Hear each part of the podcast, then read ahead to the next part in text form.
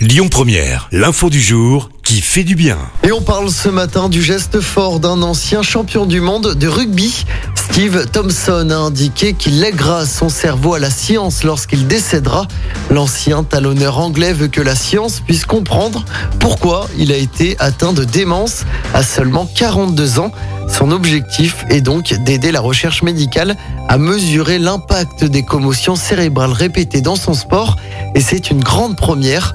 Dans un entretien accordé au Guardian en novembre 2020, l'ancien rugbyman avait évoqué de grosses pertes de mémoire comme par exemple n'avoir plus aucun souvenir du mondial 2003. Moi, je ne veux pas tuer le jeu, je veux le rendre plus sûr précisément pour que l'on puisse continuer à le pratiquer. Écoutez votre radio Lyon Première en direct sur l'application Lyon Première, lyonpremière.fr et bien sûr à Lyon sur 90.2 FM et en DAB+. Lyon Première